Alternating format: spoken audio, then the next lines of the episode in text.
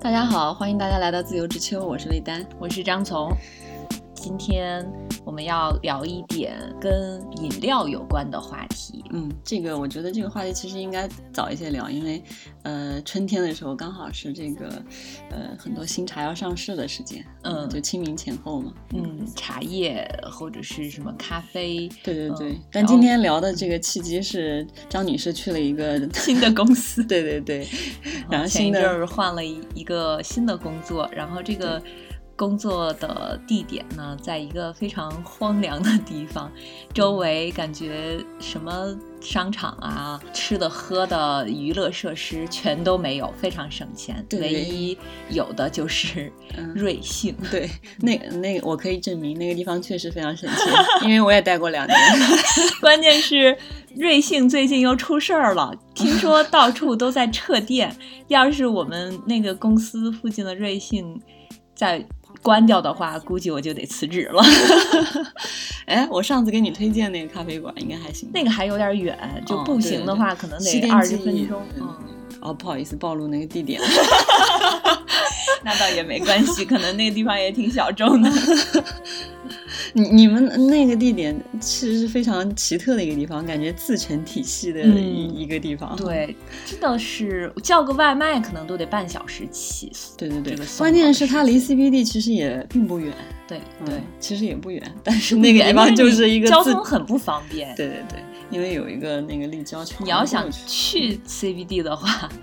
就有点像从我家到大小咖啡北锣鼓巷店，直线距离只有五百米，但是因为隔着一条河，我每次要是去都得一千米，隔着一条通惠河。我我们到大小咖啡是隔着二环的这个你你你那边是通惠河，你你知道你那叫什么？叫大通惠河共融圈？不是啊，我们会管它叫通惠和高端商务区。这又改了。我们那个公司，我们那个公司就是一个乡镇企业，这样真的好吗？对，我也是那乡镇企业出来的，高碑店儿的龙头企业。对，整个四会就指着，就指着那一个龙头企业。嗯，瑞幸是一个挺神奇的咖啡馆。对对对，它刚。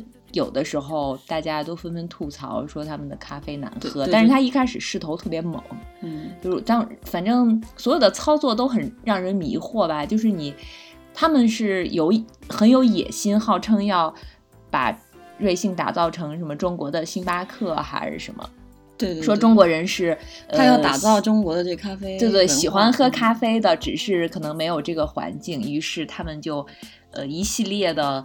各种送打折券啊，免减啊，然后买一送买几送几这种的，然后让大家都去觉得因为很便宜，所以都去。但是其实，嗯，我们平时喝咖啡喝的多的，反而不觉得它特别好喝。一般我喝瑞幸，也就是只喝美式。嗯，那些带花的就 奥瑞白其实还可以。嗯，我经常喝的是奥瑞白，因为其实那个他们用的奶也还可以。然后他们号称是什么咖啡豆也选的好，然后嗯什么大师级的。那你觉得它的美式跟星巴克有差吗？没什么区别。其实我也觉得，嗯，其实它就如果单纯性价比来说，它是比星巴克高的。嗯，对，就也不能完全说它一无是处。对，是，特别是他们有一些策略就会开在。呃，就像我们对公司附近的那种写字楼，嗯，角落里，它也不是在那个最核心的位置。对对对，因为店铺不是它的主打，它主要是等那个外卖。外卖，对对对。但是如果你要是点外卖的话，像拿铁呀，或者是这种奶和咖啡混合的这种，就很容易它在路上晃晃晃，嗯，就改变它的风味，口味就不好了。嗯，所以一般就是会喝美式。嗯嗯，但其实。我今我们今天想聊的并不是单纯的想聊咖啡，只是觉得最近几年像。这些饮料、咖啡啊、茶呀，或者是这两年非常火的呃奶茶，嗯，就是进入了一个让我们觉得很迷惑的阶段。因为我们两个人可能都是这种饮料的爱好者，嗯，这个张女士可能咖啡喝的更多一些，嗯，然后我呢就是名源来自茶叶产区，对对对，国内著名的茶叶产区是一个非常大的茶叶产区。嗯，那咱们今天先说我们可以先从茶叶，因为就是按时间顺序，我们其实中国人还是喝茶喝的最早。对对对，是。那就从我们我家那开始说起。对，就是 那个名媛的这个茶叶产区，不光是产一种茶，感觉所有的茶都被你们那儿产产遍了。对对对，嗯，因为我们家因为茶叶这个产区这个带基本上就在北纬三十度这条线上，它也是有。地域对对对，因为这个地域其实跟它的气候、跟它的湿度、呃海拔、温度都有。但其实原来呃这个最早的茶叶其实还是从云南开始的哦，嗯，像像你喝的张女士现在泡的一杯龙井啊，这个就是属于江南一带的茶叶，就西湖龙井。对对，其实我离我家已经很近了，就我就直接说了，我家就是。那个黄山市，对对对，安徽黄山，嗯，然后基本上都是在北纬三十度这个附近，然后它的它的湿度也非常大，然后海拔也还还比较高，所以就很适合绿茶。呃，当然我刚刚说那个茶咖这个茶一般是从这个最早的茶就是大叶茶，就是从云南来的。像咱们现在喝的这种绿茶其实是小叶茶，呃，其实是对进入内地之后改良的一种品种。哦，嗯，对，所以其实茶叶的品种非常非常多。对，但是就茶叶就真的完完全全是中国本土的物种。啊，嗯，这样啊，对对对，国外没有，没有，没有，没有，嗯，到了这个，嗯，其实是十八世纪、十九世纪的时候才去了别的地方的，比如说印度，哦，阿萨姆，对对对，这个大吉岭的那个红茶大家知道，还有一个就是非洲肯尼亚，像肯尼亚也产咖啡豆，咖啡豆，对对对对对，基本上就是这几个产区。所以其实，呃，茶叶适合茶叶生长的地方，它一定是雨水充沛的，对，湿度是很够的。所以，像中国的内陆地区好像就很少，基本上我印象中北方都没有，就是南方，呃，然后是沿海对地区，基本上过了这个淮河，过了长江就不太有了。嗯，基本上长江以南，它还要温度对。比较高才行。对对对对对，嗯，它要湿度比较够。嗯。嗯，然后呃，就是呃，大家知道黄黄山的，包括中国吧，其实日常。呃，我们就茶叶产区来说，其实最常喝的还是绿茶。嗯，大家知道，其实品中国茶大概就是黄茶、绿茶、白茶、乌龙茶跟黑茶这么多啊？对对对，红茶六六六种红茶，对对对，再加上红茶一共六种。它是根据这个不同的发酵程度往下排的，像绿茶是发酵程度最最小的，所以其实发酵程度也就是说。你最后后期加工的这个，对对对，它不依赖这种微生物发酵，其实就跟咱们的酸奶似的，就里面放菌菌种，然后它再发酵。我懂了，其实就跟咖啡一样，就是它咖啡豆是是就都是这样子，但是你后期可能烘焙啊，或者是有水洗有日晒，它出来的处理方式不一样。嗯，所以绿茶我刚跟江女说的是说开开开罐以后一定要放到冰箱里，它因为没经没经过发酵，它特别容易氧化。你你可能清明拿回来，隔个半个月它就开始发黄。那这个有喝起来口味有什么不一样？嗯，它就没有那种新鲜的味道了，因为你这是新茶嘛。嗯，其实我们比如说茶区，呃，大家都会说，哎呀，新茶火气大。所谓火气大，就是它刚炒出来，而且它带着青草的那种。哦。对，是那种那种青味，香气会更重。对对对对对。嗯。那为什么有一些茶是会，就是说你一定要放的时间越久，就是年头越长，它越对，那就是发酵茶。哦，嗯，你像以前，呃，比如说像那个普洱，还有乌龙这种茶，他们都很讲究年份嘛，甚至还一度一度炒这个年份，就是茶叶市场炒这个年份。对呀，我就很，你你像，对你像我们这个去茶去喝这个红，呃，比如说这个毛峰猴魁，就是黄山的嘛，太平猴魁，对，还有这种代表。呃，红茶的高端代表叫祁门红茶啊，对，它是很，它甚至有一个名字就叫，因为英国女王很喜欢这个祁门红茶，它有甚至为它取了个名字就叫祁门香。哦，它其实是有一种有一点兰花的那种香气。嗯，我们我们那个祁呃，当时祁门红茶刚出来的时候，其实是就是中国人是喝不到的，它是专门出口的。哦，嗯，因为它是比较高端的红茶，就是量很少，基本上都是拿来出口的。那现在就不是了，现在最贵的茶叶其实都是给国内的那个土豪们喝，国外是别人是不会花几万块钱来买你一斤茶叶。我觉得国外的人他可能也不太了解这个茶叶，所以他可能就不认这个吧。嗯，可能这个好像呃没记错的话，应该现在人均消耗茶叶最高的其实还不是中国，因为可能中国的人口基数比较大，消耗最高的还是英国。哦，那。就是所有的东西一人均，那就嗯，但是英国确实是就是消耗量很大。红茶对对对对对，下下午茶就是他们发明的嘛。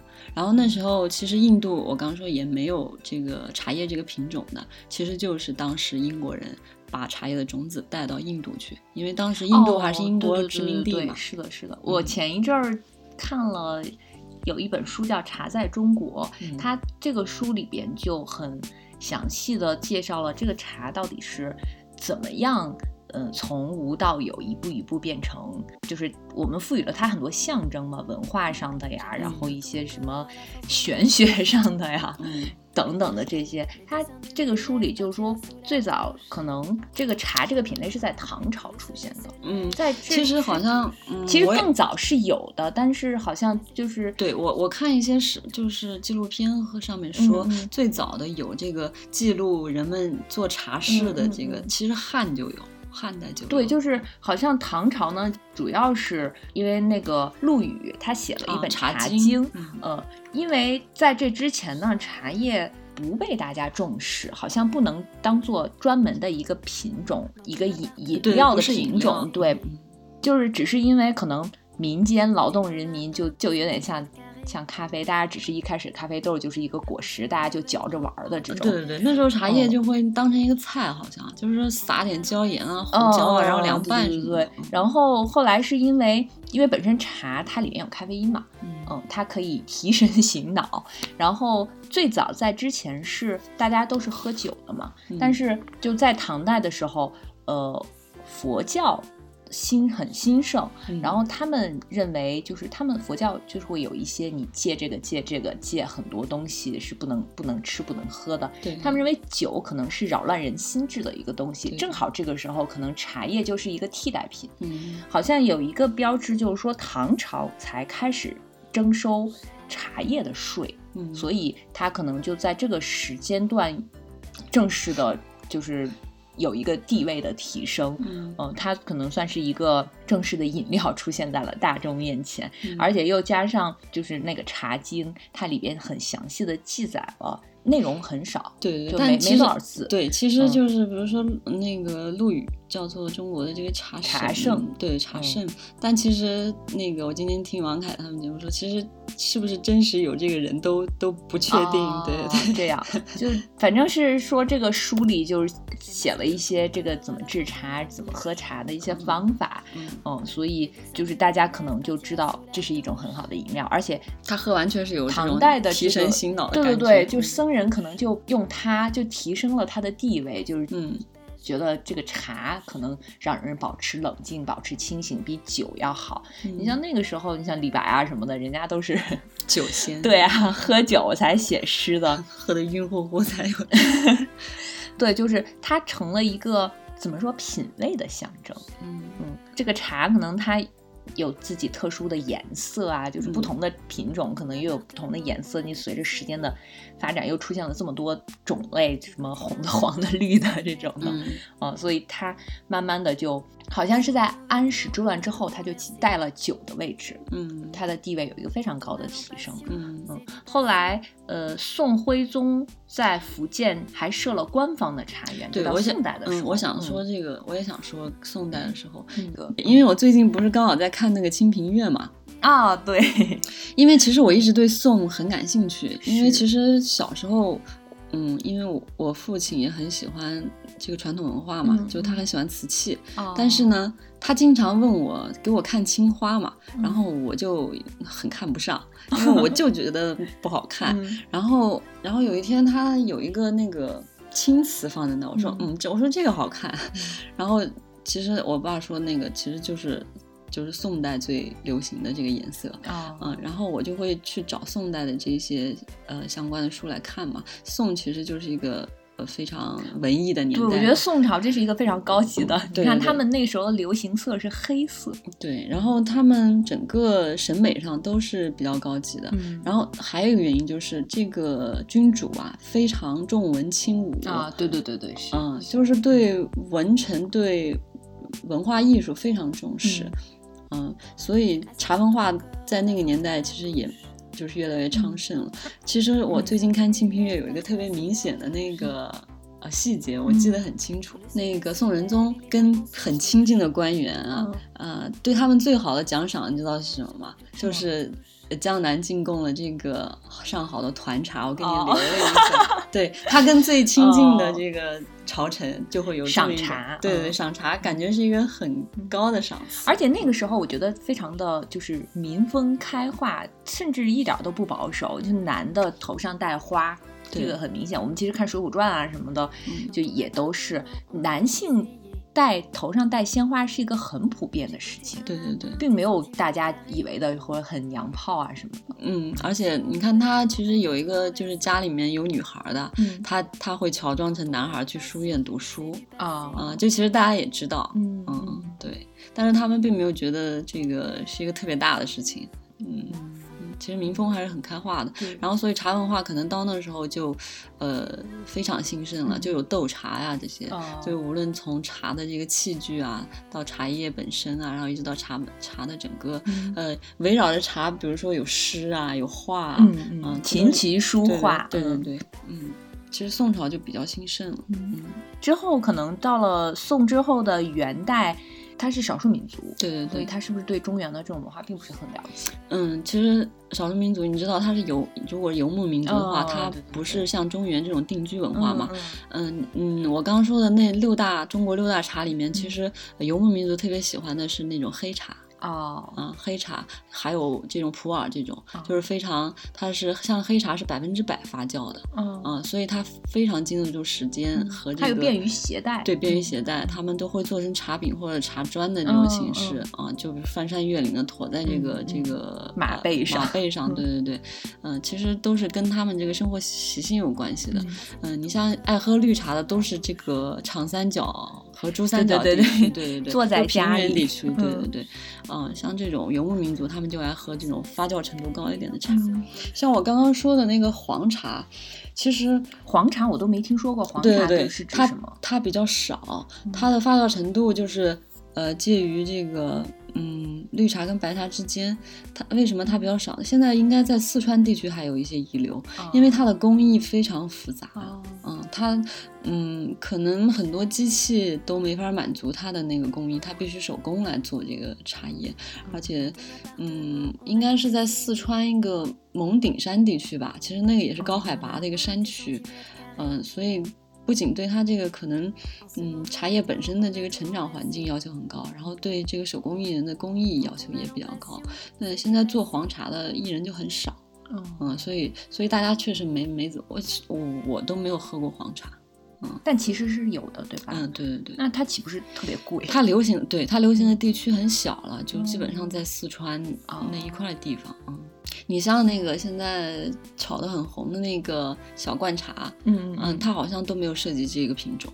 哦，对，小罐茶其实也是我觉得疑惑的地方，就是它为什么它凭什么卖这么贵？嗯，然后就是还有现在不是有那个主业，嗯嗯，主业也是就有点像中国的星巴克这种的，他们就会在各个商场里开，然后里面有各各种。各种的茶，嗯，其实你你刚刚说这个，就是其实大家其实还是需要公共空间的，就比如说像以前大家喜欢去茶馆嘛，啊对，但其实现在还是咖啡馆比较多，尤其是像星国外的品牌 Costa、星巴克、太平太平洋，就是感觉大家的这个就是公共交谈的场所还是大多数在咖啡馆。对，其实其实我很困惑，为什么茶馆在。在中国就就消失了。我觉得可能喝茶的不是年轻人，然后年纪大一些的人他已经没有这个需求了。嗯，有一些小的茶馆可能是喝茶的需求，就喝茶的人他可以在家里喝，然后他跟人约出去，可能都是商务上、生意上，然后就约那种比较现在也有那些专门卖茶叶，但是他也有一间小屋子的那种，就大家可能去是为了谈事儿，不是这种大的空间。嗯，就是为什么我就是其实有点困惑，就是为什么茶叶不能做的像咖啡馆这种形式的茶馆？就是我我今天早上还在家里想这个问题，是不是因为一个是因为主业就是啊啊，但是感觉它还不是特别成气候，嗯嗯，是吧？嗯，我我在想是不是还有一个原因，就是呃功夫茶我们先不说啊，因为可能功夫茶在福建和广东地区比较多一些。其实像长三角这个喝白茶跟喝绿茶的地区，我们是不太喝功夫茶的。哦，我们那喝茶的形式就特别。接地气，特别平民化的，放杯子里冲水，对，就是每人一个大茶缸子，里面泡半杯绿茶，就从早喝到晚，就是这一茶缸子。这是我们，就是我们的白开水。我觉得还有一个就是，咖啡馆，你去咖啡馆买咖啡，我们经常会喝冰的，但是你没有很少有那种冷泡茶、凉的茶。我们一般印象中喝茶都是开水，这个就很慢啊。所以我今天还想了一个原因，就是茶。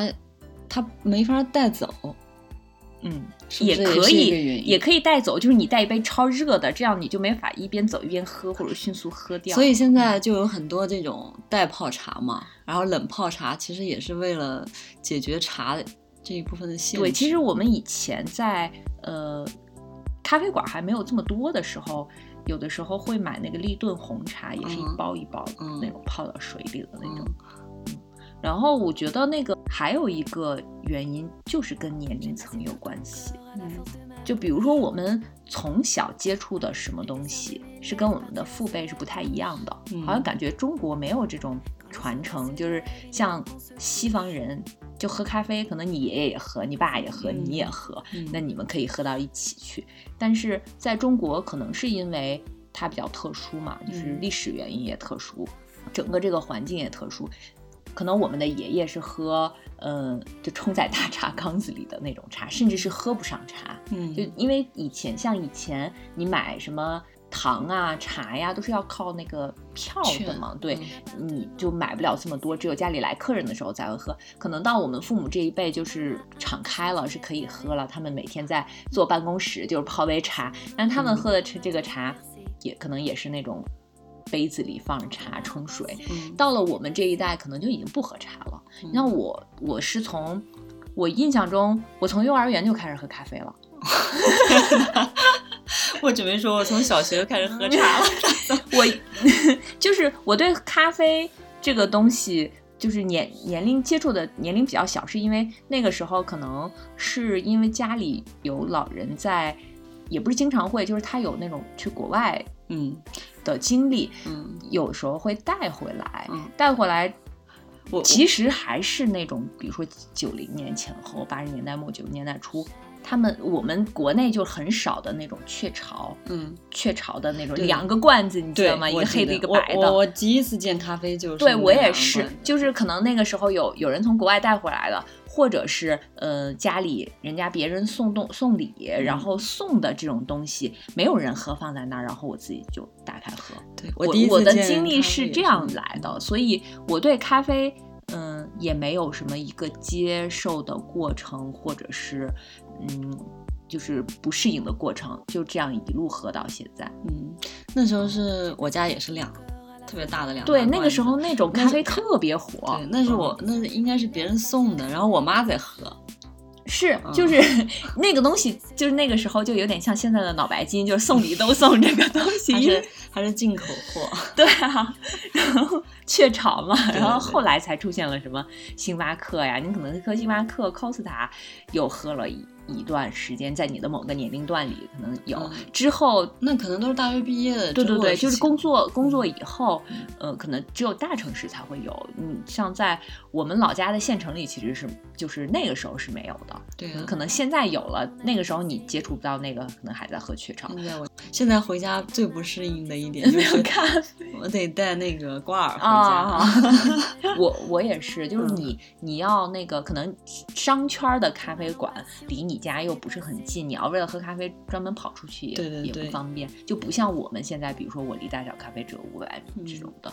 嗯，但其实我距离五百米的不只有大小，还有曼特汉斯。那是因为你在二环。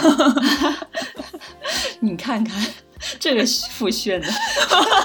太低调了，一般人我什么都没说，一般人听不懂。就我们住过二环的才懂。所以就是我们因为分了年龄段，就当我在看到我的父辈在喝茶的时候，我觉得我就有点不屑了。就是你们是老一辈的人，我们就是年轻人是不屑于喝这个的。我觉得跟这个是有关系的。哦，是吗？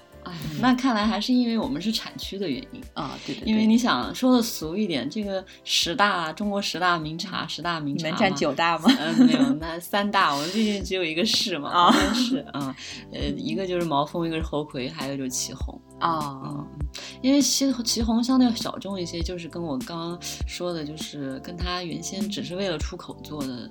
呃，原因到后期的时候才是国人才开始喝。当时世界上三大红茶其实就是祁红，然后就是咱们刚刚说印度那个大吉岭啊啊红茶，还有就是斯斯里兰卡的那个呃西兰红茶。对，那个地理位置，我觉得可能是不是跟中国的某些地方很像，所以它适合产红茶。因为我之前看过有一本叫。茶嗜好开拓与帝国的书里面，嗯，他就写这个那个茶叶是怎么跟一一个国家的兴起和衰落，就是你通过这个茶这个东西就就可以看出来，对于茶这个东西是源自中国的，嗯但是。它后期就在英国就非常受欢迎，然后呃，其实是在鸦片战争之前，为什么会有鸦片战争？其实这个我们都很熟悉了，就是因为英国人想喝茶，一直是从中国进口的。他们他们弄弄把罂粟弄成鸦片，他们就是想他们想扭转这个贸易的逆差嘛，所以而且因为茶叶的这个利润非常丰厚，对，就是他卖什么给中国。因为那个时候中国其实是一个自自给自足的农业社会，它没有那种就是这种需求，他们就尝试过很多东西，就是卖给你这个那个都不行，都不赚钱，然后没办法，他才开始卖鸦片，简直坑爹。对呀，但是所以就是说，罂粟跟那个茶叶是改变世界的两大植物。对，所以就是他那个呃，慢慢的就是茶叶在英国崛起之后。正是我们中国茶叶衰落的时候，嗯，就是这个英国的帝国也崛起了，我们中国也衰落了。对我今天也也带了一个书，想推荐大家，叫《茶叶大道》，嗯，是甲骨文出的。啊，是给我现在甲骨文出的。嗯，这个大道其实是名副其实的大道。这个这个主人公叫福君，他是一个英国人，嗯，然后他就是英国人派到中国来取茶叶种子的，所以他基本上。从他是从云南开始的，然后沿着云南、四川一直到安徽、上海这一浙江这一路，嗯，只要中国的产茶区，他都去了一遍，然后带着这些茶叶种子回到了他们这个呃英属殖民地的印度，也就是大吉岭地区，然后开始种植茶叶。对，那个时候好像他们就想要自己种，但是发现他们本土。不太行，后来一个是种找到了，对，一个是没有种子，一个是他不知道这个茶叶整个过程，就从种植到加工，他一个是带种子，一个是也也是来学习整个过程啊，所以。嗯，茶叶就是这么去了印度，但是只有，呃，但是说起印度又又又又很好笑。我今天在家里想起来，因为我去过印度嘛。哦。然后其实整个有勇气。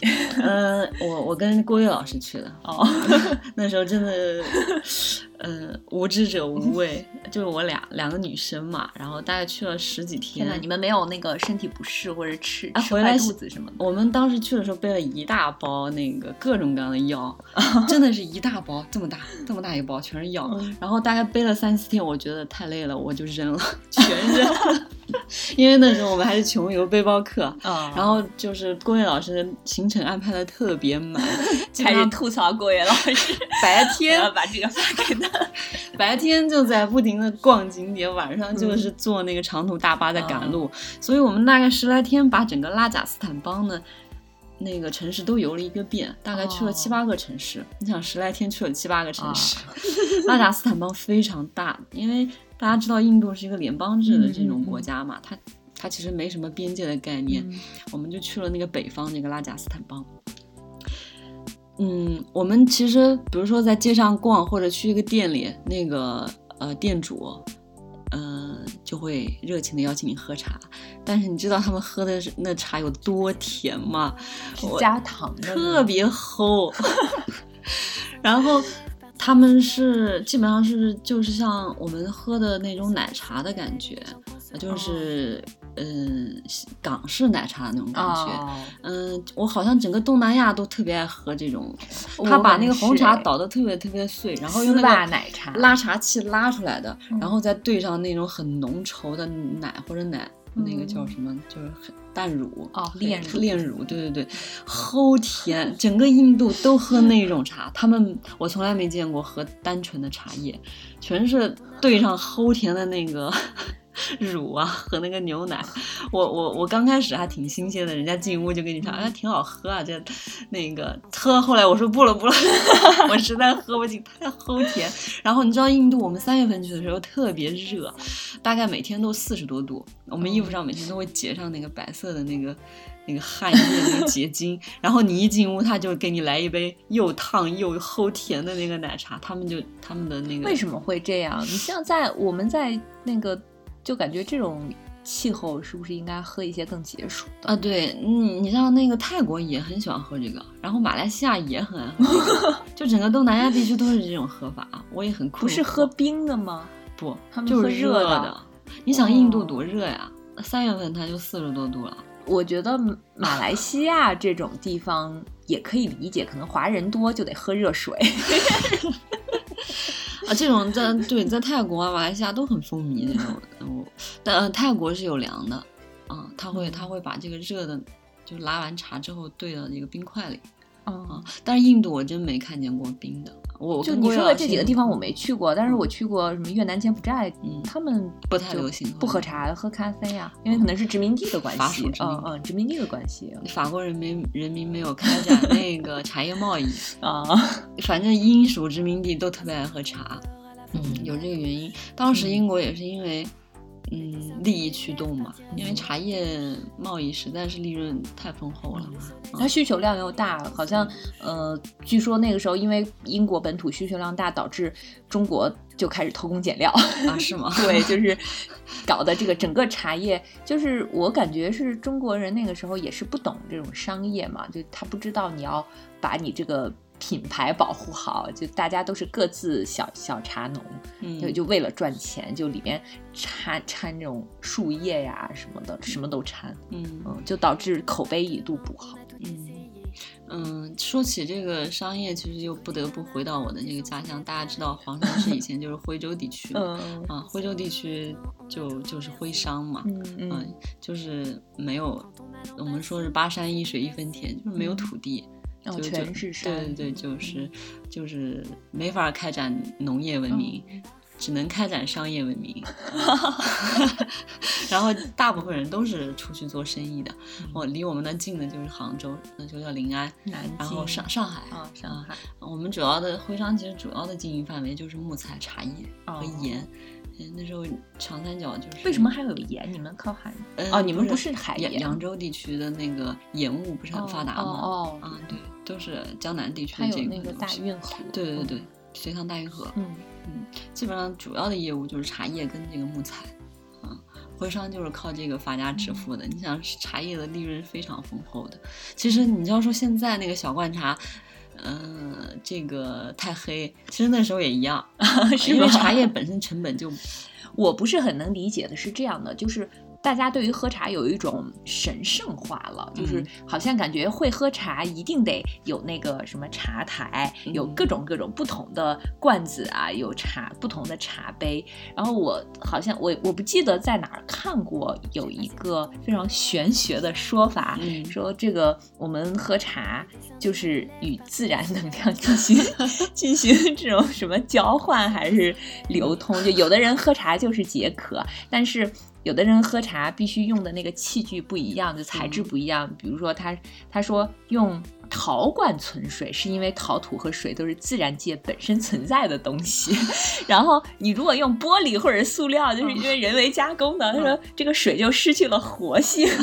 然后说为什么要用铁壶煮水，是因为金生水。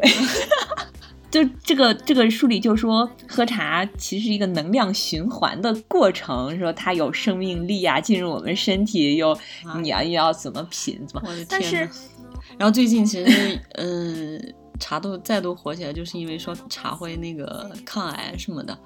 我觉得茶抗癌不是最近，就一直以来都是有这个说法，不知道是对说绿茶喝绿茶抗氧化，又是喝喝红茶什么减少皱纹之类的。我们的很多护肤品里不是也会加一些什么红茶、绿茶一些，很还挺挺那个。你刚刚说的这一系列中国人把这个那个茶茶玄学化的东西啊，其实我在我看来就是有点妖魔化。对，我觉得其实，呃，茶叶就是一个我们日常喝的，像我们中国人谁家没有茶？来了客人不都得先对倒茶？它其实，在很长一段时间里都是非常大众化的一个饮料。嗯，对啊，就什么时候开始变成这样的？而且每一年那个。炒炒热的茶种都不一样，可能某一年说这个普洱茶特别火，说一个普洱茶好好贵的，然后过了六十万一个茶 过了一阵儿可能黑茶突然间又说特别好特别好，这几年就是疯狂炒龙井，就那是同一波人在炒吗？我想知道，我觉得这就是这就是那个消费主义陷阱，资本运作的，对，没有错。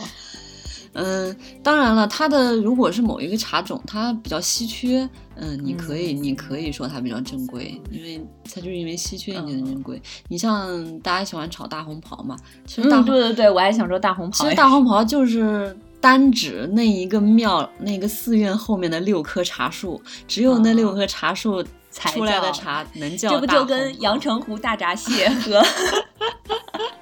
和那个叫叫什么蓝山咖啡，在太湖养大了，去那个阳澄湖过道水。对，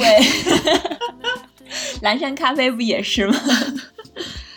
其实其实那个，如果是仅仅因为稀缺的话，它能炒起来，我觉得也问题不大。但是其实并不是这样的，还是资本炒作吧。嗯然后又跟这个呃。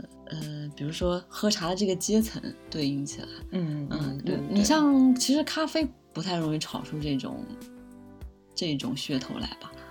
对，咖咖啡豆好像也没听说炒上阶层。对对对，好像没没没说炒出几十万一斤的咖啡豆这种说法。之前那个蓝山在国内好像据说是被日本人炒起来的，就是日本人特别爱喝这个蓝山，因为是京都的嘛，对吧？蓝山不是蓝山这个地方是在哎，京都不是有个那个蓝山吗？一个山一个峰的那个，不是不是，我说的那个是蓝山，应该是一个地方吧？就是蓝蓝色的蓝，嗯，好像是呃，它也是好像只有很少，每年产很少，然后日本人很喜欢很喜欢，所以就把这个给炒热了。但是其实现在都已经这个风这个泡沫就已经很很快就，毕竟日本人少，我觉得。什么都没有中国人那么多，不同的一波人，他可能就就可以炒起某一种东西了。但我觉得其实就咱咱们刚刚聊天也说，就是咖啡它是有严格的等级的，就是还是有比较清晰的划分那个等级的。但这个茶叶就刚刚你说的这种妖魔化，就是说你明明喝了，它没有一个很统一的标准。就你明明喝了一个很烂的茶叶，就说这个是你喝这个茶的缘分。缘分呢？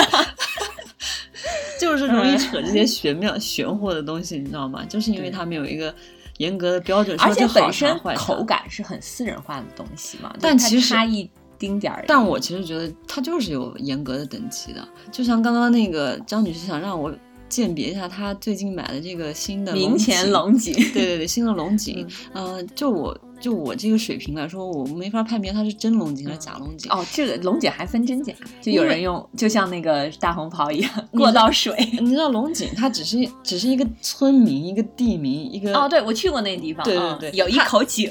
对对对，它只是一个这个地方，它你说啥叫龙井呢？你你你这个只要属于这个茶种，它都是龙井。但是你要说它是假龙井，你说它是不是那个龙井那个产区的，还是说它根本就不是这个？这个树种，嗯，你说哪种叫假龙井？其实也不是特别好分辨。我只能说，嗯，它泡起来这个茶汤，茶汤颜色还不错。然后是一看是一芽一叶的，它肯定是经过严格筛出来的。它它至少在绿茶的等级里是还还不错的。但你你要说真龙井、假龙井，我觉得这个标准也是很模糊的嗯。而且像我们那边也有，其实也有茶一种茶叶叫顶骨大方，可能本地人才知道，就跟龙井的外形一模一样。也是绿茶是吗？对，我觉得其实是一个品种，它只是叫的名字。嗯，对，所以你就不好说，它可能龙井产区的就划定那么一块地方。对对对，就是呃，有点像那个，我昨天刚买了两瓶葡萄酒，然后是澳洲的，嗯，然后它的那个葡萄品种是希拉，嗯，然后它的那个就是是英文还是法文，反正就是一个写法。但是我其实家里有一瓶。法国的希腊其实都是同样的葡萄品种，但是写法不一样。嗯，是因为产区的不一样。呃，不是，就是法国人他习惯用用这个词，这个单词，然后其实也是这个希腊的品种。然后澳洲呢，就是更习惯于用这个词，是其实它俩是一样的品种。然后，但是我我查了一下翻译过来呢，那个法国的那个呢，就是你不管是用英文还是用法文查出来翻译过来都是希拉，但是澳洲的那个。你不管是用英文还是法文翻译过来，叫希拉子，但其实都是同一个葡萄品种，叫法不一样。嗯，我觉得跟就我刚刚说的这个龙井跟我们的那种丁国大方就是差不多。对，我觉得就是这种，就各自要给它赋予自己的地域特色。嗯，因为其实绿茶的这个。呃，除因为现在都是机器在加工了嘛，嗯，其实加工程序都是标准化的，嗯嗯，其实除了就是严格筛选它的这个，呃，就是采下来的叶子这个等级之外，其实区别不是特别大，哦，嗯，那所以我们其实，在喝的时候也没有必要产生那种鄙视链，对吗？对，我觉得现在就真的是有那种鄙视链，就是喝咖啡啊，喝喝茶呀，其实都是有。你们咖啡界的鄙视链是怎么样的？是 不喝星巴克，看不上星巴克；手冲的看不上那个 那种机器的，机器的看不上速溶。啊，但有些其实手，嗯，就是。呃，机器还是没法替代的。嗯，你像如果要喝这种混合型的手冲，其实达不到那个压榨的那个浓度，对吧？嗯，就有些油脂它还是没法压出来。其实是这样的，就是呃，那个手冲咖啡会比起那个机器的，它的豆子不一样，就是你因为你用机器，它是那种。浓缩非常浓缩的，你再加水出来的是，比如说美式。你如果不加水，那就是 espresso，就是什么意式咖啡，很少的一点。非常这种呢，你就不需要选那种很单一的，呃，或者是很很浅烘的那种豆子，你就选那种对拼配也行，或者是深烘也行，反正出来都是这种味儿。但是手冲的话，它就很考验豆子，你出来的风味是不一样的。就像我们的另外今天没有出现的 另外一位主播。T T 老师特别叮嘱我们，对他一定要 让我们说，就是我很喜欢的一种，因为我很喜欢那种浅烘和酸度比较高的。嗯，你喜欢耶加有一种什么类似于对花香果香，我我跟他推荐过的应该是耶加雪菲还是花魁，我有点不太记得了。他就非说人家那个咖啡豆有一股什么臭脚丫子味儿。遭到了我俩的鄙视，就是 D T T 老师是一个喝星巴克，对对对，陈 他只他觉得其实也是有这种分野吧，就是他其实是一个强烈需要咖啡因的，对对，我觉得他满每个人的需求不一样，就是满足了他的咖啡因的需求。你像其实，嗯，这个现象也挺有趣的，比如说这个。瑞幸、星巴克就喜欢爱开在这个商务区写字楼里面，快快嘛，而且也是满足了这个工这个上班族的咖啡因的需求。对，早上起来买一杯去上班了，一天很精神。吃完午饭再来一杯，对对对，真的是纯咖啡因的需求。嗯，如果要是手冲的这种的话，就你可能就是会。需要节奏慢一些，对，你要去细细品它的味道。你看手冲店很少开在这种商务区写字楼里。嗯，现在星巴克某些店也会有手冲，但是他们选的豆子依然感觉就是星巴克是这样的，因为它要呃保证全球统一标准，就每一家店你喝的味道是一样的。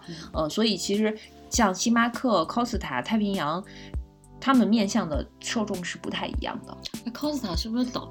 被被谁收购了呀？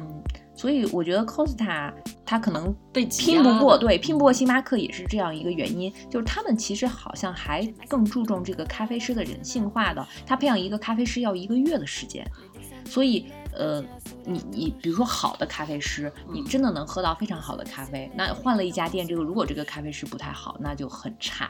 但是星巴克它全自动，什么都是全自动的，培养一个咖啡师只需要一天的时间。然后你所有的店里，你在全球任何一家星巴克喝到的都是一个味道，嗯，哦，就标准化产品。对，然后太平洋呢，就是有点像那种老牌儿，嗯，资本主义国家，就是它是更高端商务人士喜欢的一个牌子。嗯，但是你说这个是不是也是这种像我们瑞幸这种横空出世啊，然后加速了像嗯 Costa 太平洋这种萎缩？嗯，我对有有这个。我觉得可能有这个原因，嗯，毕竟它便宜啊。对啊，而且其实。你要真正说口味，其实我觉得真的区别不是特别大。你要喝美式什么的，就真的没有什么太大的差别。我们关键是也不太去追求这个，就快嘛，你迅速的喝一杯，嗯嗯，满就要满足咖啡因的需求。对啊，因为我在喝的，我在喝这种咖啡的过程中，我不可能就是坐在这儿，真的就是喝这个咖啡，我一定是在干别的事情的。你要是喝手冲呢，可能我我我还能先慢慢的喝，就品尝一下它的味道。然后喝这种，你就不需要。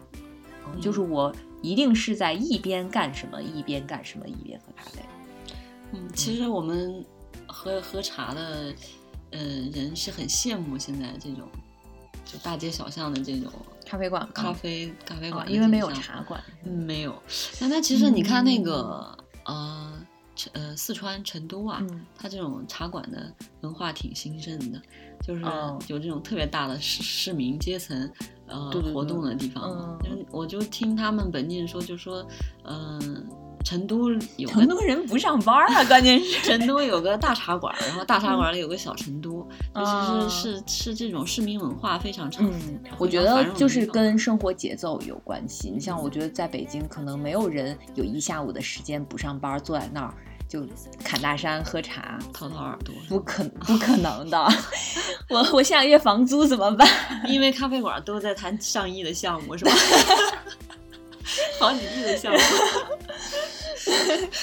对啊，像成都这种地方，真的是，嗯，就节奏慢嘛。你看，真的大街上有人躺一个躺椅放在路边就能睡一下午，你北京不可能有。你确实是一个非常奇特的地方。你就像我，其实我们那个产茶区好像也没有没有这种地方，确实跟他们这种市民文化比较繁荣有关系。所以你们其实都。在家里自己默默的喝，嗯，对，因为我们那个主要是产红茶跟绿茶，你像红茶可能还能稍微跟功夫茶在两边儿，它可能还要用到一系列这个茶具。绿茶我们的最最常见的喝法，你无论在街头看见什么保安啊，什么大爷呀。然后还是或者坐办公室的公务员啊，就是社会各个阶层都是一种喝法啊啊，就是一个茶大茶缸子里面泡着半杯茶。我们在就北方人应该也是这样的。我觉得那个就是嗯，你说的那种功夫茶是从福建这边广潮汕那边来的吧？就是普洱，嗯，对，就是产普洱跟乌龙的地方，还有台湾地区啊，是台湾也是。一个受了那个鸦片战争之后开埠的那个影响嘛，嗯，他们也很热衷茶叶。你像很多呃东南亚地区种茶叶的都是台湾人，因为台湾可能这个比本身它岛台湾地域比较小，台湾也是产茶，对，所以就是当时好像那个一八六零年天津条约签订之后，英国英国商人就发现这个地方，嗯，适合，对对对对，就是他们发现了商机，然后就在呃台湾台北的那个叫蒙甲，是那个地方是叫蒙甲，那个地方他们就真的就是会建厂，然后开始。就是还真的注册了商标，然后台湾是乌龙茶，对吧？对，就直接从他们就是对，直接就把这个茶销到了什么美国啊、英国啊这些，在台湾怎么对怎么说，人家还是嗯 经商头脑。而且你想，奶茶这种大街小巷的奶茶，都是像手摇茶这种，都是台湾出的。对对，就是我们最近几年国内。突然间，嗯就火了，以喜茶为代表的，对，什么乐乐茶。然后上周我们还老板请大家喝下午茶，然后我们这我们那个地方真的是一个鸟不拉屎的地方，就是问大家在群里 问说那个你们是想喝喜茶还是喝一点点还是喝什么乐乐茶？最后发现只有乐乐茶可以送到，根本就喜茶太远了送不到。乐乐茶还不错，然后就。请大家喝这个，嗯，而且，呃，这些他们有一个特点就是甜的，嗯，有，嗯，喜茶可能是就是他们是有自己的特点嘛，就是底下是真的是中国中式的茶，上边带了才带了这种甜的什么奶盖啊之类的。之前在之前其实都是混在一起的，我印象中，嗯，都是混在一起的。哎，不知道这是不是甜，不知道是不是这个。茶文化向年轻人靠拢的这个一个途径嘛，就是核糖的，就是和糖的结合，就是年轻人需要。其实，毕竟整个人类都是食甜的，就特别是你压力大的时候，什么他喝完其实是一种心理安慰。吃甜真快乐呀！对呀，就是更快乐。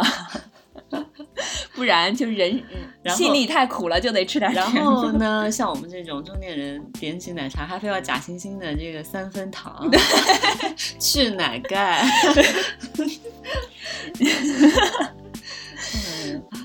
每次我自己那个点这几个选择的时候，觉得自己真虚伪，明明都喝奶茶了，还要对呀，还要什么三分糖？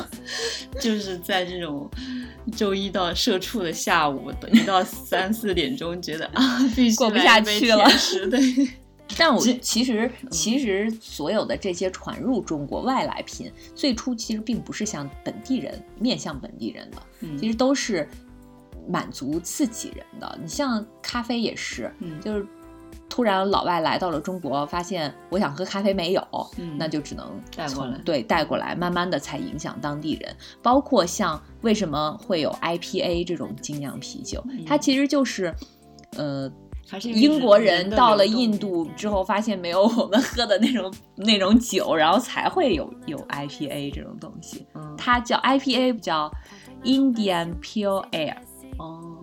就是印度的淡啤酒，其实就还是英国人干的事儿。对，是就是英国人想自己喝，因为那个欧洲人民就不喝水的，就是那是就是酒就是他们的，因为它酒精可以杀菌，嗯，然后也不洗澡，对他经历了就是一个非常不讲卫生。喝水嘛，就靠喝酒替代，然后嘛，洗澡就不洗，就发明香水。对对，所以我们中国人很爱干净，就没有喷香水的习惯。对呀，就是很爱干净，就爱洗澡，还很早就会刷牙。对，我觉得可能这个是你们南方人会更更爱干净一些。但其实那个，嗯，茶叶跟咖啡，我觉得还有就是口感上的一个那个区别，就是。嗯，你像我们中午吃完饭或者三餐吃完饭，就是觉得有时候觉得太腻了，对，有点油腻或者有点咸，就是喝一口绿茶就会比较清新。对对对，就有这种清新口气。哦，其实其实那个有一些咖啡，嗯，可能我觉得是因为大家没有像我这种细细的品，真的有一些咖啡你喝完，你你有你会觉得那个回甘特别好，就是你的口气变清新了。嗯。所以这个可能也是我比较喜欢喝手冲的一种。你要是喝美式，可能它还是比较轻的。对对对，是。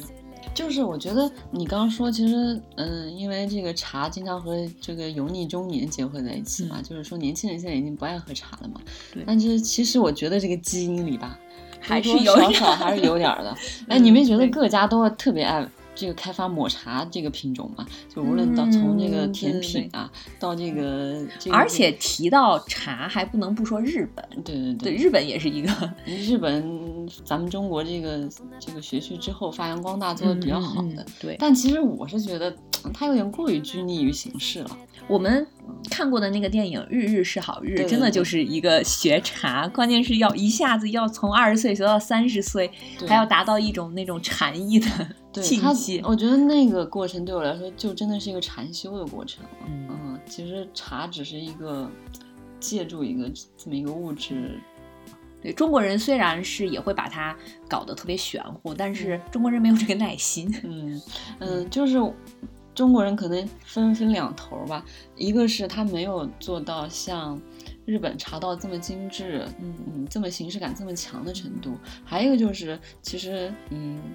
就是它还是成为了中国大众日常消费饮料的一种，嗯，就是比较大众的一部分。对，但其实高级的那一部分其实是没有日本做的好的，嗯，但是但日本人大众是喝咖啡的，嗯，对，因为他们有喝咖啡的传统，他们其实从比如说像咱们爷爷这辈就开始喝咖啡了嘛，嗯，对，嗯，然后那个我想说，咱们也想发展成那个日本那一套高级的茶道的艺术，是有这个需求但发现有点跑偏了，就变成。就是小观察，就变成了附庸风雅。大家是吐槽的这些油腻中年的这个问题啊。其实我今天早上想一下，确实是，就是嗯，就还是审美上的问题。就是你为什么觉得茶叶总是跟油腻中年？就是有这种联想嘛？对，你看，其实很多不好意思，年轻人不好意思说自己喜欢喝茶。对，因为你看很多这个影视作品或者现实生活中，那个爱喝茶的中年人的那个整套，从他自己本身的审美到整个茶具、茶茶茶台一整套的审美，大家脑补一下，问题都非常大，所以就是不可避免的，就是往这个。中年人油腻的审美上靠拢，对，什么都想要高端大气上档次。其实其实那个小罐茶其实做的比较好了，它至少在审美上还是还是啊，嗯，做的比较好。对，主页就是我我也去，就是它其实又有中式的设计在里边，然后又做的还挺偏时尚的。你一般会点什么茶？嗯，主页各种的都会尝试一下，嗯，就。不太会固定，因为我喝茶也没有那么资深。嗯，主要是绿茶吗？还是？也不是每次去都不一样，就是绿茶、红茶、白茶，包括他们也有那种就是带奶盖的那种茶，然后他们还会有一些类似于花草茶吧，就里面有什么各种玫瑰、菊花的这种，而且这种这个类型的茶好像也很受欢迎。嗯，这个其实嗯，女性比较欧洲也爱喝这种拼配茶啊，对对对，是很爱喝这种拼配茶，他们很少喝单纯的红茶。他们的红茶不也要加糖加？他们都爱跟各种什么精油，像什么佛手柑啊，对对对对，佛手柑，对对对，这种东西做拼配。所以他们的那个叫什么英式早茶，不就是有这种味道吗？对对对，嗯，他们就是需要把呃茶叶做的很细很细，然后再把这些另别的这个花植物的这个精油啊融到这个茶叶里去，对对对。嗯，其实纯粹喝喝茶的这个还是中国比较多。哎，我想说，其实，嗯，就是北方，嗯，比如说，就是北京地区吧，华北地区就很爱喝花茶，就是茉莉，对，茉莉花茶，它就是用其他的这种花茶来叫这个绿茶。你说那个窖藏的那个窖，嗯，它是这个过程叫窖，它就是爱喝这种这种。茶叶，其实我们我们也有个鄙视链，嗯，我们看这种茶叶就是觉得可能它本身绿茶的品质不是特别好。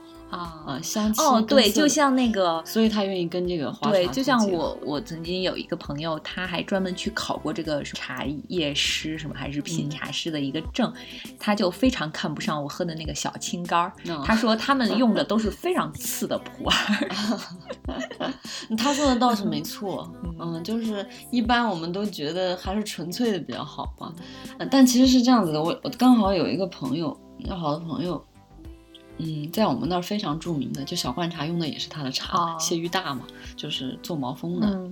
他在那儿工作，然后他这两天前两天晚上跟我说他在广西出差，我说怎么去广西出差？然后他发了一个视频给我，就是一大片在厂区里一大片茉莉花啊。我说谢玉大也做这个花茶嘛？他说对，嗯，他说就拿绿茶来叫这个呃茉莉花。然后我说为什么跑去广西啊，在南宁？嗯，然后他说基本上全国的花茶都来这里生产。哦，嗯，所以说，嗯，我以前还就单纯的以为。北方喜欢做这种加工，但其实现在不是，说明说明咱们现在北方喝的话都是还是那个南方南方来，就还是茶叶产区来的。他那个其实是那个茉莉花产区哦，嗯，所以花茶都去他那儿加工。我去年在昆明喝过一种，就是嗯，它是外边是茶叶，里边包着桂花。这样你冲是一个很小的一个一粒一粒的，然后你你冲开之后就有那个桂花的香气，嗯，但是我因为我也不太懂，我只是当时尝了一下，觉得这桂花香气很香，然后买了一点带回来之后呢，嗯，就我们家里可能懂茶的就觉得这个其实也挺一般的，嗯，其实也不能说这个鄙视链没有道理吧，其实就是如果是那个品种或者这个品相。特别好的绿茶，它应该不会拿去加工那个花茶，因为会掩盖掉它本身自己的那个味道。我觉得可能所有的饮品都都会有一个类似的鄙视链，比如 葡萄酒、咖啡豆。但咖啡豆之间有鄙视链吗？比如说龟下的看不上叶下雪菲的，叶下雪菲看不上巴西。我觉得这几种之间应该没有鄙视链，他们是属于同一个层级。但是不是会看不上云南豆我 我记得。我记得之前就是，呃，那个肯德基，肯德基刚出那个咖啡的时候，强调我们是阿拉比卡咖啡豆。对对对，我有印象。嗯，可能去这个阿拉比卡，这个这是一个标志吧，可能是一个好的标志。但是我也不是很很知道他们的鄙视链，我只是会根据我自己的喜好，我一般会，呃，比如说大家推荐某一家店的咖啡豆很好，我可能就会把。嗯，因为我喜欢喝浅中浅烘，你喜欢的风味都对都都买来尝一遍，可能锁定一个我最喜欢的，可能以后就会经常买。嗯，但其实，嗯，我我因为喝了大嫂的云南豆，我非常喜欢嘛。然后不是上次他都说没没有云南豆了嘛，然后他那一包快喝完之后，我就去另一家买了一个云南豆，我发现还是不一样，虽然加工方式可能一样。嗯，我也不知道具体。我觉得可能是它烘焙的技术问题，烘焙的原因。嗯，反正咖啡圈有我听说过，就是呃，一一杯咖啡好不好，可能这个豆子占百分之七十，对，剩下百分之三十才是你的什么冲啊、水啊这种的。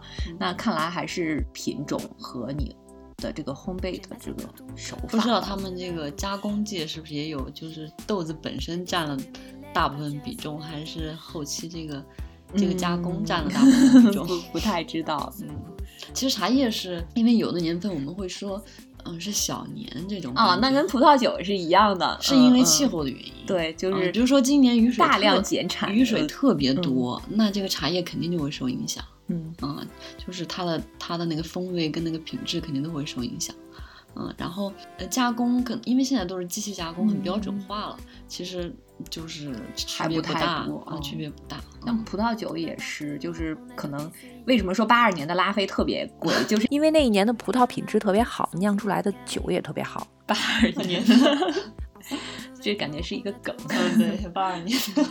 那如果要是我们像这种不太懂茶叶的人，想要开启这种新的品味之旅的话，要怎么入门？嗯，我觉得一个是还是看你喝起来喜，你自己喜欢，嗯，你比如说你就不爱喝红茶，对吧？很多嗯类型的红茶我都不太能接受，像我去印度也喝了大吉岭红茶，还有别人从斯里兰卡旅游回来带给我的西兰红茶，其实我都不太喜欢，我觉得有一种嗯加工非常粗糙的感觉，就是。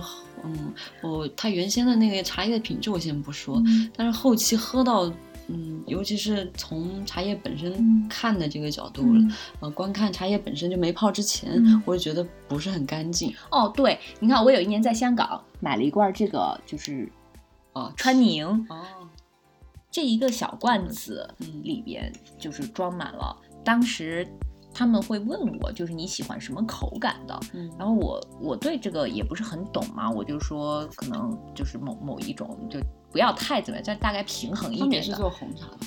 对啊，川宁就是什么英国王室品牌，就他就装了这个一罐，他帮我选了一个。但是我发现，就是这个王室品牌出来的茶叶就非常碎，嗯，非常碎，看上去那个味道也不是我特别喜欢的。嗯，我就不知道是有一股很重的烟熏味吗？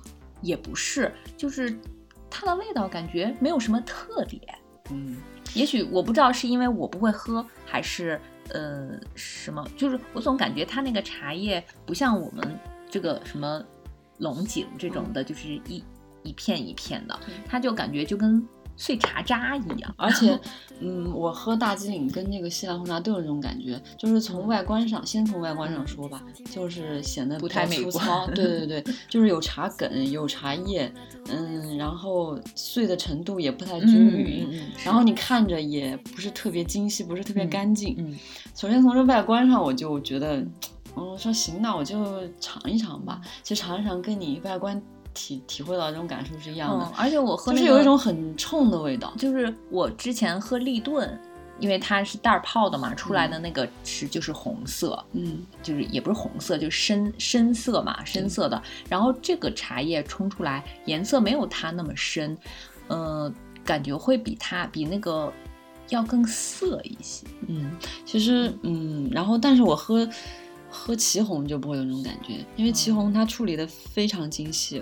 我我我我那天听我那个朋友说，基本上祁红比绿茶要复杂很多，然后差不多有十七道程序，就从茶叶一直到叶子到这个茶，所以它处理完之后，差不多嗯比米粒还要小那么那么小的一个颗粒，有小，但是它它的这个颗粒程度非常均匀。非常均匀，没有任何你你看的是觉得茶叶茶梗的，它处理的全是非常细非常小的茶叶。哦，我刚刚说我不喜欢的那个是金骏眉。哦，很好，我知道了，也是福建的茶，我不是很能接受那个味道。嗯，但是大家都说这个特别好，那个也也一也有一种很冲的烟熏的味道。嗯。喝红茶，我觉得总的来说，祁红除了这种有兰兰兰花这种香气之外，它整个口感还是比较平和的。嗯嗯，我这几个地方的红茶，我都觉得对我来说太重口了，有。但总的来说，茶叶的咖啡因还是没法跟咖啡比的。哦，但是其实其实咖啡的咖啡因，就是我忘记在哪儿看过了。嗯，他们做过一个测试，就是你喝一杯的，就是一个人一天不要超过多少量这个咖啡因的摄入。那根据这个标准的话，你一杯的咖啡因嗯是非常少的。那你只要一天不要超过四五杯，嗯，就可以。一杯是一两百毫升，对，两百差不多。比如说两百毫升，就像我们的那个星巴克的那个外带杯，如果大杯。那也其实差不了多少。那你即便是我们就按大杯算的话，一天喝四杯也不算超量。所以其实天哪，四杯对，所以其实 那大杯好像是三百五还是四百？我们一般的杯子不都这么大吗？嗯，一个人要喝四杯，你一天喝四杯都不算超量，一升多呀。嗯，它里面的咖啡因含量是这样，就是你的人体其实是可以接受的 啊。当然没，也许除了巴尔扎克，没有人。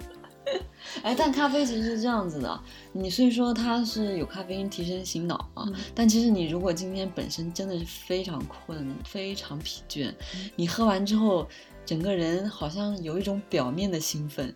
然后呢，等这个咖啡因退掉之后，你就会更加的累，更加的困。它是有一种，就是它是这样一种原理，就是你本身，呃，那个当你很困很累的时候，你身体可能要散发一种什么东西，然后输送到你的大脑来提醒你，我很累了，我很困了。但是你喝了咖啡之后呢？对对对，你喝了咖啡之后呢，咖啡因就会占领这个通道，嗯阻挡了这个东西传到大脑，让你保持清醒。嗯，但是。它毕竟这个东西分泌出来了，嗯你不通过这个通道输送到大脑，它还要通过别的通道，或者是它在积攒越来越多。嗯因为咖啡因在人体内只有两个小时，它就会嗯代谢掉了。这两个小时一过，更多的物质那个掺和你的大脑，就更累。但，是真的是这样，简直就瘫了，觉得一兴奋了两个小时之后就彻底想瘫倒。还有的人就说我什么下午喝了咖啡，喝了茶，晚上睡不着。嗯我觉得这就是心理作用，因为它两个小时你出汗啊，或者是上厕所啊，其实就都代谢掉了。除非但是你可能敏感一些，就嗯时间更长一点，但是也不会超过四五个小时。但是有那种特别敏感，就是一喝下去，它马上那个心跳心就反应。嗯这个这个实际上就是直接的反应。嗯，所以不能空腹喝。嗯，空腹也有影响？那应肯定是啊，就是但茶好像无所谓，但可能咖啡量含咖啡因含量还是比较低。哦，那有可能。而且还有一个误区就是没有隔夜茶不能喝这一说。哦，嗯我们会，我们对 对对，就是之前有这种说法叫喝乏茶会胀肚子，辟谣，伪科学。所以没有什么变化，就也可以喝。没有，茶商为了让你消耗更多，对，不要一直冲，只是风味有影响而已。那就变淡了嘛。嗯，就是泡的时间过久了，它确实，嗯，没有刚冲出来那么好的风味。嗯，就像其实咖啡也是一样嘛。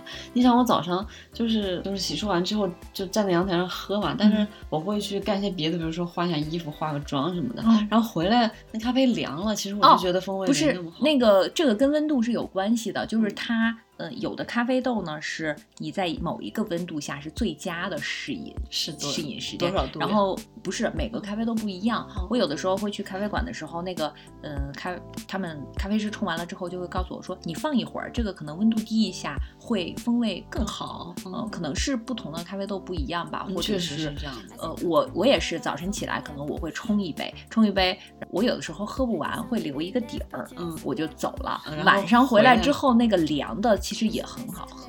嗯，而且我觉得是因为我有这种体验，嗯就是因为你这种浅烘的单品豆啊，嗯影响不是特别大。嗯如果是那种拼配的或者是深烘的，哦你等它凉了之后，简直无法下咽，你知道吗？所以不要买那种手做手冲，对，就是浅烘的单品豆，确实嗯就是它温度低了，反而它有更多的那种呃隐藏的风味会出来。对嗯那个拼配豆那种。那种苦味、涩味就全全出来来了对 就特别苦。当它热的时候，你可能还感觉不到那么苦。那人家手冲还有那种就是做凉的呢，这个我我我搞不来，不知道咖啡师哦那个冰滴是吧？不是，就是你手冲它也可以给你加冰。我有的时候，比如说手冲它太热了，我说那你能不能给我放个冰块儿？他说放个冰块儿味道就不一样。那是因为是一大块水。嗯嗯，那他们那个冰滴不就是就是冰？滴，对，那个要滴很长时间，嗯，就我不知道他用一种什么工具。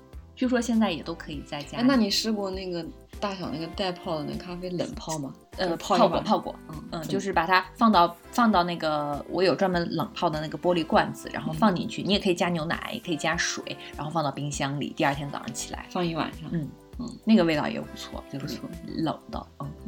温度一低，它就会就所有的东西都是温度一低，它就会降低那个一些味道。比如说我们喝那个奶茶，嗯，你要是喝得甜？低温就是冰的，你肯定是要比那个嗯、喝常温或者热的要更更甜。嗯不是就要更不甜，就是热的会更啊甜。对对，你就体验会更不甜一些。嗯嗯，是。可能就是因为压抑了你你的嘴里了，但其实糖分还是这么多了，就 是自我麻痹。我们不仅需要茶和咖啡，更需要糖。戒糖不存在的，对于中中年人来说，不，中年人只能要三倍糖，不配要全糖。对咖啡因，因为它会分泌多巴胺，这个是是人类快乐的灵药。人类又懒又馋，不想动，又懒又馋。只能靠喝咖啡。而且为什么就是这两年精品咖啡这么火？嗯还有就是各种像喜茶、乐乐茶这么火，就是因为大概是从一五一六年才开始的吧，就嗯这两年是一个创业潮，嗯大批热钱都在找人花，嗯，拿着拿着就是在 钱给你，饮料行业。也不是，就是大大家都在创业嘛，那。可能就是就有人发现，但你没有觉得饮料行业特别的，就包括精品咖啡啊，然后呃奶茶这些。尤其明显是，就是一个经济一个高起，然后进入了衰退时期，可能大家就对你想，因为这个很便宜，二三十块能做什么呢？买不起大牌了，只能就这个给自己增加一点点快乐，麻痹自己。所以那种就是喜茶，我记得一七年喜茶刚进北京的时候，开在三里屯和朝阳大悦城，你就看到那个大长队排的，现在已经好很多了。我今天开的多了，所以就不太需要，而且又出现了别的品牌嘛。嗯，是，那肯定会有模仿，不可能永远他一个人。但是我自己的感觉就是喜茶还是更好喝一些，是吗？嗯，都没怎么喝过喜茶，喝乐乐茶比较多。呃，因为因为就是我还是不不爱喝甜，就不爱，我是不爱吃甜的。喜茶它底下那个茶。然后加一个奶盖，稍微就还能平衡一点儿。嗯，所以我喝就比较了一下，我自己感觉喜茶会更好喝一些。其他的就是总感觉那个甜的那个味道不太正，因为我对甜又很敏感，我不是觉得有点甜。它放的是对它放的可能不是天然的那种很好的糖。而且像乐乐茶的那个门门店，你很远你就知道这是这有一个奶茶店，就是它闻到非常非常冲的那种甜的味道，是吗？嗯，非常就是你离它很远，你没看到这家店，你就先闻到这个味道了。而且这个味道其实并不是那种香味儿，就是很甜很甜的那种，很让人恶心作呕的，对。主要是我没有点过这种茶底的这种，我我点乐乐茶都是混在一起的，都是一点点，就是水果跟奶的那种，没有。然后它也有一点点茶啊，就一点点是那种就是台湾来的嘛，所以它是就是奶和茶混在一起，给你摇摇摇，搅一搅那种的，我就就喝茶就喝茶，为什么加奶？嗯，对对对，我也不太喝那种那种，我喝乐乐茶主要是为了水果这些奶这些。我以前甚至我自己买过拉茶器。然后买那种专门冲奶茶的那个红茶粉，然后拉茶器长什么样？拉茶器就是上面有一个钢丝的一个箍，然后有个把，然后那个箍上面挂着一节比纱布那个密度要密一些的那个布，然后它它可以刚好拦住茶叶，让茶汁从底下出来，然后你就会放倒一些那个奶茶的那个做的非常细碎，然后倒到里面，然后你用开水往里往里往里浇。啊，可能这个动作叫做拉茶，嗯，那个其实因为它那个茶碎茶叶已经揉捻的非常碎了，所以它它萃取的非常充分，所以它那个底萃拉出来是非常浓的。甚我甚至一个就是一年到头都喝茶叶的人，喝那种茶都会有一些心悸，对，对对，有一点点，然后在。冲完茶底之后就买那个淡奶，然后往里兑，其实跟那个港式的是一样的味道，它基本上就是这个。但我觉得那个港式奶茶，呃，真的做的好喝的也并不是很多，我觉得还是在香港喝的更好一些。嗯嗯，包括像北京的话，我也不太喝，我就会在潭岛。嗯，对，茶餐厅的还可以。嗯嗯，它其实没有特别复杂的程序，其实就主要是黑白淡奶跟它这个拉出来的这个茶而已。嗯，所以我自己在家喝，这样拉出来之后，我不会再放糖进去，我就会买那种像蜜豆似的，就通过这个蜜豆来调味。我还是尝试过各种各样的茶的。你像我刚刚说的这六种茶，可能除了黑茶跟黄茶。嗯，没有之外，因为黑茶那种烟熏火燎的味道，实在有点受不了，太太重了。据说黑茶要煮的，不是直接用水冲就可以，是吧？嗯，所以我基本上那几样，我家基本上都是常年备着的。哎，但我发现这两茶跟咖啡有点冲突。自从我开始早上喝手冲了，我就再也没喝，我连茶具都收起来了。都都放塞到橱子里，很久没有拿出来了。然后早晨喝一杯那个手冲去上班，然后办公室里就会泡一杯绿茶，然后家里那一套功夫茶就早就不用了。我一般就是早上喝一杯咖啡，白天可能就会喝水，也也很少，也不泡？嗯，很少喝茶，偶尔吧，偶尔。但你们会觉得白开水没有味道？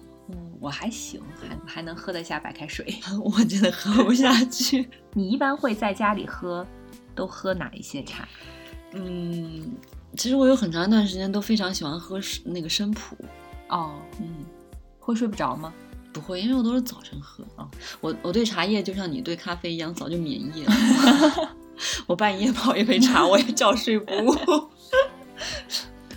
但是我我有一次晚上喝生普，我还是晚上没睡着，是不是心理作用？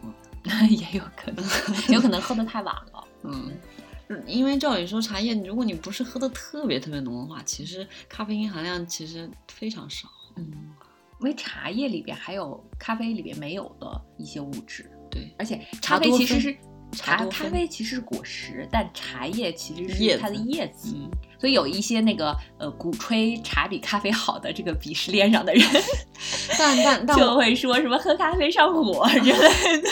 那我看那个某台的那个养生节目，就是知名养生节目，嗯，那个就说，而且是一个知名医院的大夫，这西医大夫，他就说，嗯，每天的这个。茶叶克数不能超过三克还是五克来着，我心说我那我肯定超过了呀！我说三克才一点点，我照我这种茶克喝起来就完全没有味道，为什么？但我也不知道真的假的。就他有说原因吗？嗯，他有说就是茶叶物质里面的物质的原因。我觉得可能是这样的，就是现在茶叶，呃，在加工过程中，包括种植过程中，它会用一些化肥农药。你觉得这个原因是还是加？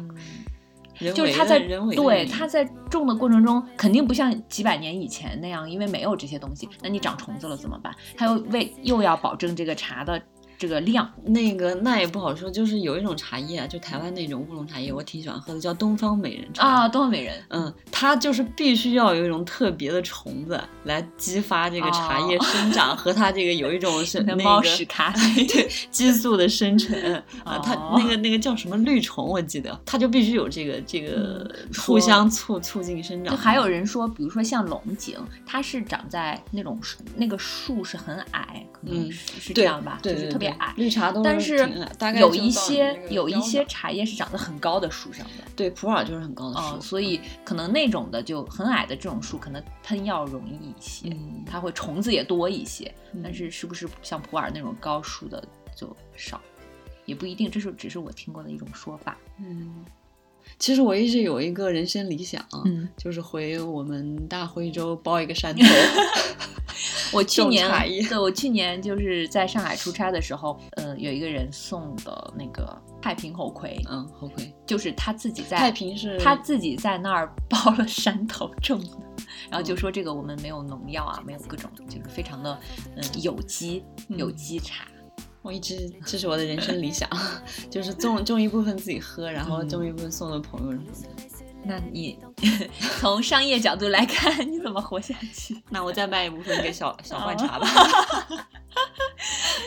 小罐茶出现的频率有点多，我们并没有收到他们的广告费。我们今天出现了无数的那个品牌，嗯，最后最后都给它列出来，挨家去要广告费。嗯。那我来推荐两个茶叶吧。嗯，其实日常我还是喝绿茶喝的比较多，尤其是在早早早晨喝手冲之后，我功夫茶基本上就不太喝了。所以我还是，嗯，既然来自这个绿茶产区，我就推荐两个绿茶。嗯嗯，一个是就是我们那儿产的，呃，但其实它的名气远不如这个毛峰跟猴魁。嗯，它叫那松萝，嗯，松树的松，萝卜的萝。哦，它其实也是个地名，它是我们那儿在我们的休宁县有一个叫松罗山。哦，它是一个比毛峰跟猴魁都早很多年的茶叶，他们据说明代的时候就有松罗了。嗯，那个茶叶也是因为这个地名命名的。嗯，它对于它是特别适合比较嗯口味稍微重一点的这种滋。资深一点的茶客啊，就是初初学者可能不太适合，就喝龙井就行。了。对对，它口味确实比较重，然后喝两年龙井就可以喝这个。了。特别适合社畜，就是耐泡，从早晨 一直泡到晚上都还有味道，特别适合社畜，性价比高。对对，这个是重口味的。然后然后我再推荐一个稍微淡口味一些的，但不是呃黄山的，是那个浙江的。哦，嗯，安吉的白茶。哦，安吉白，它它这个白茶呢，不是我们喝的那个福建的那种白茶，它这个还是属于绿茶的一种。哦，嗯，但是它在这个浙江省安吉县，呃，安现在是市还是县来着？它就安吉这个地方。对对对，它产自那里的绿茶，它的口它的口味比较清新，嗯，然后跟龙井啊，呃。都比较像，嗯。然后还有还有一个是我的口粮茶，我也推荐的，我特最近最近特别爱喝的那个，因为我的消耗量实在太大了，就像你们喝的口粮豆似的，口粮，经常总不能嗯总不能经常买两百块的那个二二百二百一百五十克一百都一百五十块，你说咋咋咋弄？冲个两三杯就没了。对啊，我那个真的是省着喝，但问题就是。这个咖啡豆吧，你又不能放时间太长，放时间太长，它它就会不新鲜了嘛，那 就很就很犹豫，每次喝就很小心翼翼的喝，也不是，不喝也不是。对，你看葡萄酒贵的，你越贵放的时间越久的 越好喝，这不行，又不能放，趁新鲜，不能窖藏。然后还有一个就是我嗯最近这两年很喜欢喝的四川那个茶叶是竹叶青的哦，竹叶竹叶青不是酒吗？竹叶青也是茶叶，嗯，那个竹叶青现在也喜欢走高端路线了，就是又找了这种很年轻的代言人，他们不找李易峰代言了嘛？李宇春代言，刚好 四川人代言。哦，是是是，我看过那个广告。他们我前。三四年开始喝的时候还没有这么高端，然后就从去年还不是前年开始就开始特别走这种高端路线了。然后但是呢，他们有一款那种我觉得是这种比较市民大众的茶叶，是简装的，没有用特别复杂的，像比如说十克做个小包装的，它就是一个一个整个密封的大袋儿，然后里面大概五十克到一百克，我不记得，大概八十克左右。嗯，那种挺不错，叫宝鼎雪芽。哦，它一袋弄活动时也就。嗯，不到一百块钱。嗯，我觉得那个作为口粮茶非常合适。它整个嗯茶叶从香气到口味都不错，也很耐泡。那你刚才说的这些，我们要从哪里可以买到呢？嗯，淘宝都可以，都有天猫。嗯啊，松萝也有。是他们自己的那个店，还是你需要自己去选店铺？嗯，有这个天猫店。哦，嗯嗯，我买咖啡豆会，呃。就是乱买，嗯，就比如说最近，是，嗯，是对，最近在其他地方一些什么公号上面，或者是在一些节目里边，有些看到的有推荐，然后我就会去他们的店里买，然后买来如果觉得好的话，可能就会长期 回购。嗯，基本上你想北京这种线下的手冲也，我们没有喝过的也不多了吧？嗯，对，确实是这些咖啡馆。反正能去的都去过了，对对对。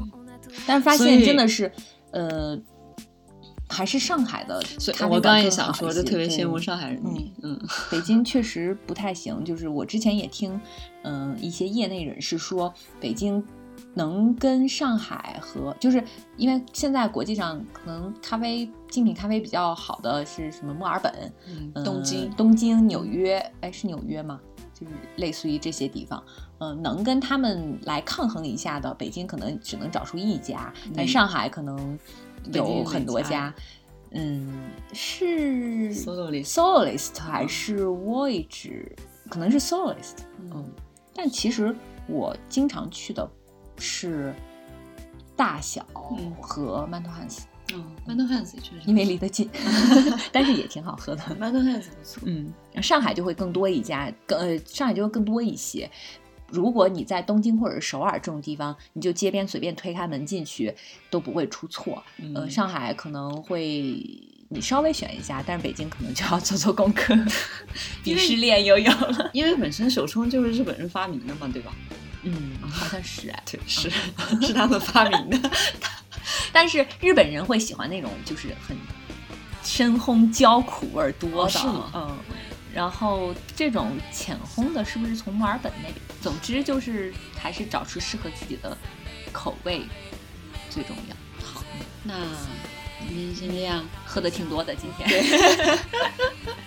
我们要去喝茶了。嗯，好的，希望大家喝的开心。嗯，好，拜拜，拜拜。